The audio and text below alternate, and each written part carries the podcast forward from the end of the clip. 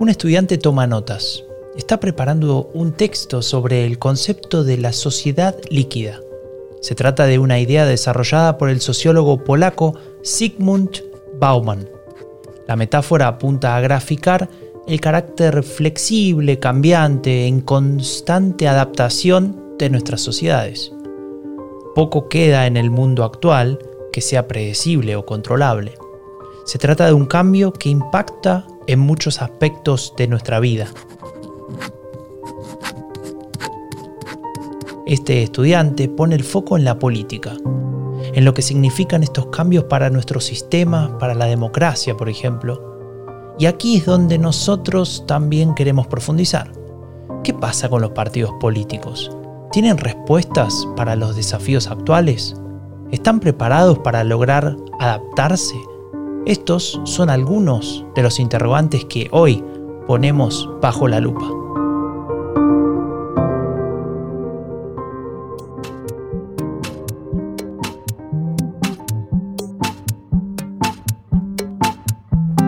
A veces hay que mirar dos veces, hay que ser cuidadoso para no perderse ningún detalle. No queremos que nada importante pase desapercibido, especialmente si se trata de lo que nos interesa y en este podcast ponemos todo lo que nos interesa bajo la lupa.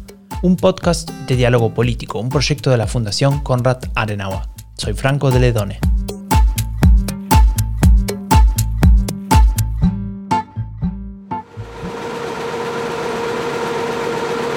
Se está imprimiendo, ya casi está lista.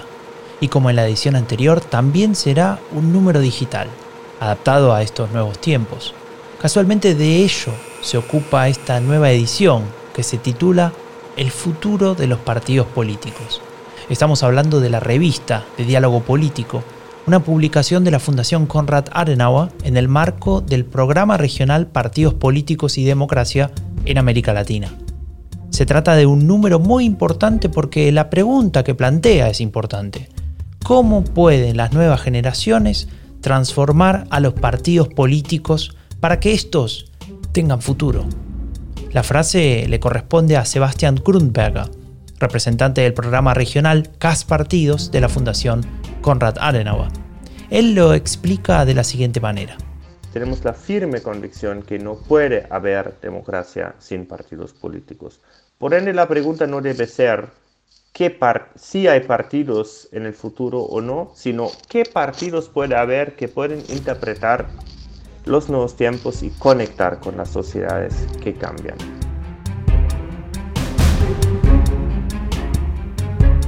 Manuel Alcántara es uno de los politólogos más importantes de España. Es latinoamericanista y catedrático de la Universidad de Salamanca. Su conocimiento sobre los partidos políticos y sobre los cambios que deberían ponerse en marcha en ellos quedan volcados en una extensa entrevista publicada en esta edición de la revista.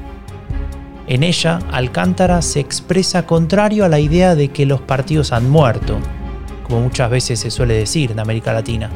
Él no cree en eso, pero sí lanza una advertencia cuando dice van a tener que cambiar drásticamente y adaptarse a una sociedad líquida, como nos señaló Sigmund Bauman. Es una sociedad flexible, cambiante, incluso impredecible. Las necesidades, las demandas que deben articular los partidos no son las mismas. Los sujetos políticos han cambiado, las plataformas de comunicación también. Es por ello que Alcántara le da especial importancia a algunos aspectos que los partidos políticos deberían priorizar para lograr aquella adaptación. Iniciar procesos de profesionalización, profundizar la formación de cuadros y la incorporación de nuevos, o luchar contra las prácticas corruptas.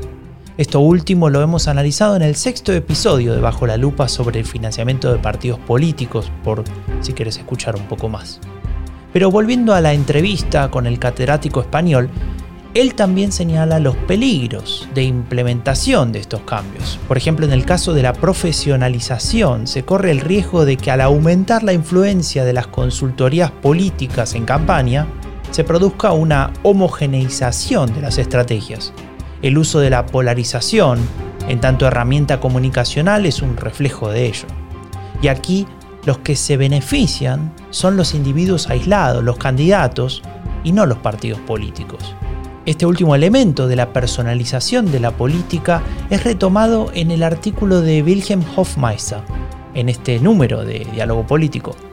El director de la oficina de la Fundación Konrad Adenauer para España y Portugal explica que muchos partidos intentan enmascarar su pérdida de adeptos y votantes mediante la personalización. Según el autor, esto solo exacerba el efecto antipartido, se pierde el lazo entre ellos y la ciudadanía al quedar oculto tras la figura principal que aglutina los apoyos alrededor de su persona. El problema, siguiendo a Hofmeister, es que no hay alternativa a los partidos políticos. Ni los movimientos, ni las organizaciones de la sociedad civil, por nombrar algunos ejemplos, pueden reemplazar a los partidos, ya que su legitimidad está construida en base a la participación en las elecciones. Sin embargo, lo importante es no dormirse, es decir, no creer que por ocupar un lugar clave en las democracias, sus problemas, los de los partidos, son irrelevantes. Al contrario, están obligados a repensar constantemente su programa, su organización y su comunicación. Es en este sentido que Hofmeister sentencia, para constituirse en un modelo para el futuro, los partidos políticos deben estar preparados para las reformas.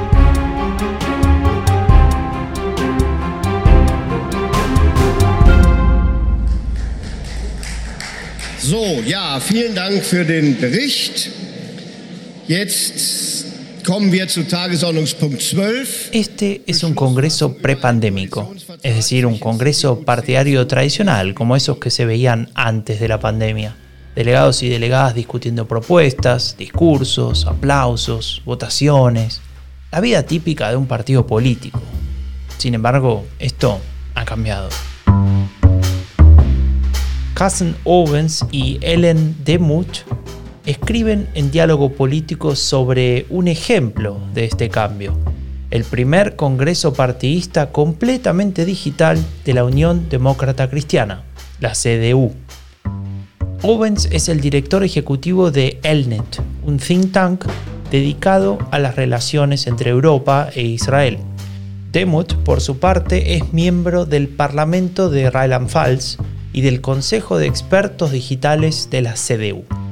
En este congreso el partido debía enfrentarse a desafíos tecnológicos nada sencillos. Transmisión estable, discusiones en tiempo real, votaciones sin fallas, una verdadera odisea. Todo eso sin contar la importancia de la seguridad ante ataques cibernéticos y el uso paralelo de las redes sociales y demás herramientas de difusión. En su artículo los autores no solo subrayan la importancia de estar a la altura de los desafíos tecnológicos, sino también de la necesidad de que los partidos y el propio Estado sean capaces de conseguir la flexibilidad para superarlos. En ello reside uno de los aspectos para el fortalecimiento de las democracias actuales.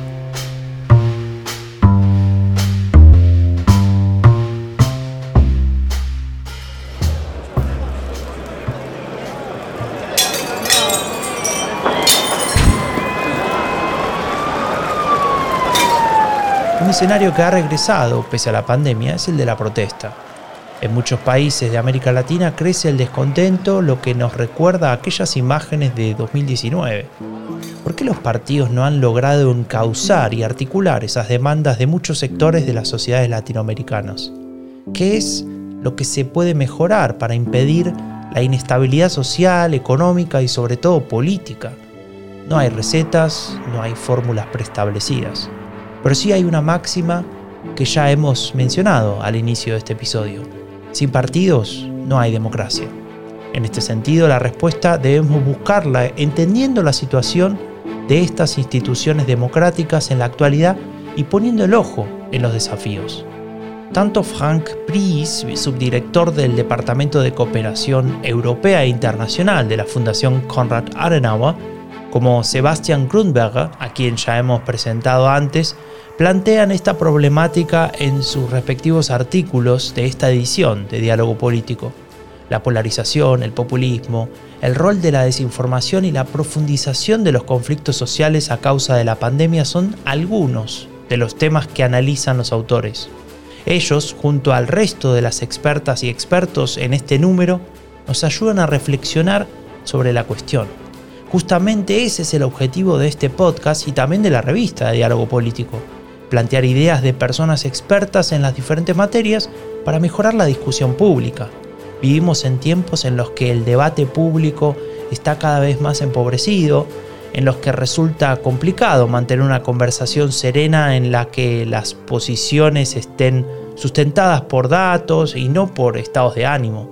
Por eso son más necesarias que nunca este tipo de iniciativas. Manfred Steffen conoce mejor que nadie la revista Diálogo Político, no solo porque es el jefe de redacción, sino porque ha participado en su producción desde el primer día. Él nos cuenta un poco sobre su nacimiento. Inicia en 2006 a partir de una revista que había anteriormente. En el comienzo es un conjunto de monografías temáticas. Vamos evolucionando hacia una plataforma multimedia en la que ofrecemos, aparte de artículos cortos, eh, entre, entrevistas, reseñas, podcasts en diferentes formatos. Y llegamos a la configuración actual en la que estamos publicando todos los días un artículo corto, un, día a la semana eh, un boletín con, con las principales publicaciones y dos veces por año la revista en ese formato de edición especial temática con diferentes autores. Sebastian Krundberger nos explica el cambio que están aplicando en diálogo político. Dentro de la nueva concepción de diálogo político, que va a tener muchos aspectos como una plataforma multimedia, a lo que hasta ahora fue la revista de diálogo político, ahora le corresponde un lugar ligeramente distinto. Vamos a convertirles en ediciones especiales, es decir, ediciones temáticas que realmente solo se tratan de un tema en especial. Y ese tema en especial va a ser muy cercano a lo que es la razón de ser de nuestro programa Partidos Políticos y Democracia en América Latina. Pero ahora volvamos al número actual, que todavía no lo hemos recorrido por completo. De hecho, hay varios aspectos de mucha relevancia que los partidos políticos deberían comenzar a atender con mayor atención. Uno de ellos tiene que ver con el lugar que ocupan las mujeres en sus propias estructuras. Sobre esta cuestión reflexiona la profesora Flavia Freidenberg, investigadora titular del Instituto de Investigaciones Jurídicas de la Universidad Autónoma de México coordinadora del Observatorio de Reformas Políticas de América Latina y de la Red de Politólogas. El panorama que describe Freidenberg respecto al lugar de la mujer en los partidos es muy preocupante, aun cuando las mujeres representan el 51,5% de la militancia. Enfrentan múltiples obstáculos cuando quieren dirigir una organización o acceder a candidaturas, o contar con recursos del financiamiento público, o hacer campaña, o gobernar. Cuando las mujeres quieren hacer política, se enfrentan a una cancha inclinada que las pone en desventaja en relación a sus pares. Esto escribe Freidenberg en su artículo.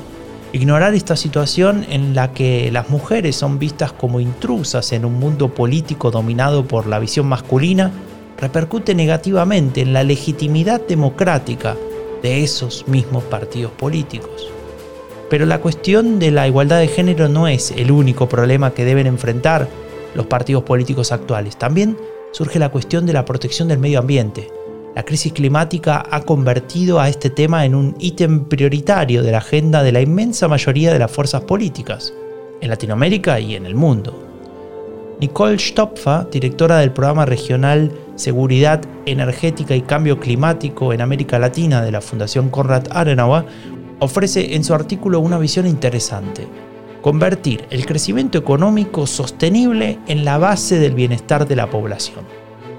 Para ello, Stopfa ve a los partidos políticos de centro como los posibles garantes para la construcción de una agenda de sostenibilidad, incorporando al ámbito privado y ofreciendo soluciones concretas, claro. La autora cita a la propia canciller Angela Merkel para ilustrar su tesis. No podemos ver el cambio climático como un obstáculo para el crecimiento, sino como un motor del crecimiento.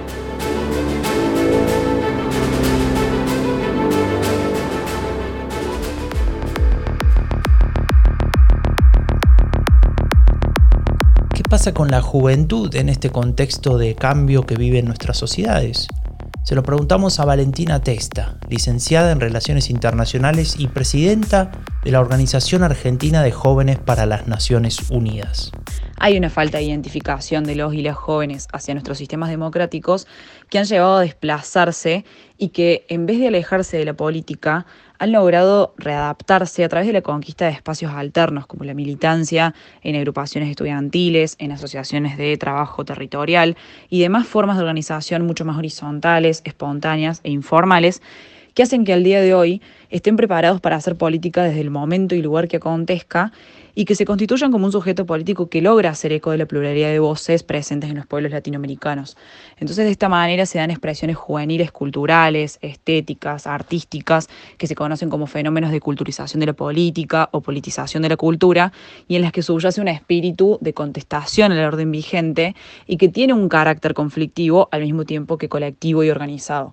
Entonces, en esta sociedad del conocimiento que está atravesada por la globalización, la revolución de las telecomunicaciones, es la juventud la más preparada para, enfrentar estas transformaciones y no es suficiente esgrimir como bandera el tratamiento de las problemáticas juveniles a través de proyectos fragmentados e irrelevantes, sino que es menester que sean los propios jóvenes los que discutan y consensúen las políticas públicas que dan vigencia a sus derechos, necesidades e intereses y a través de mecanismos institucionales de participación efectivos con estrategias de impacto efectivo y con una asignación de recursos acorde.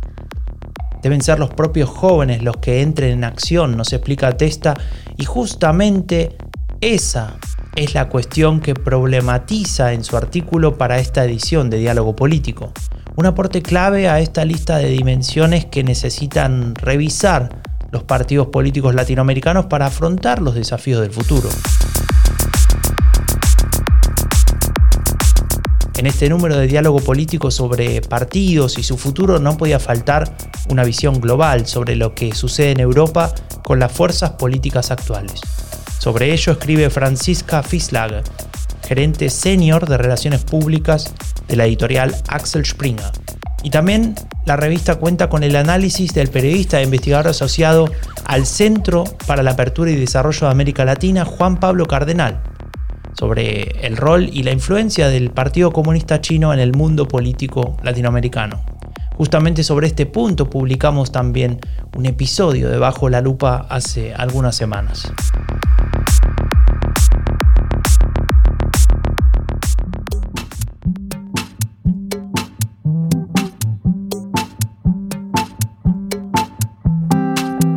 Es cierto que los desafíos son grandes pero también es cierto que existen posibilidades para afrontarlos con éxito. Es por ello que los partidos políticos, más que un problema, tienen una oportunidad ante el escenario actual. La oportunidad de construir una mejor conexión con la ciudadanía, de fortalecer el sistema democrático y con ello de dar respuesta a las demandas de sus representados. Y hasta aquí llegamos por hoy. Ingresa a dialogopolitico.org para leer más sobre la política global y latinoamericana. No te olvides de registrarte en el newsletter para recibir cada semana lo más importante en tu email. Y recordá, en este tiempo de pandemia, cuídate y cuidanos respetando las indicaciones de las autoridades.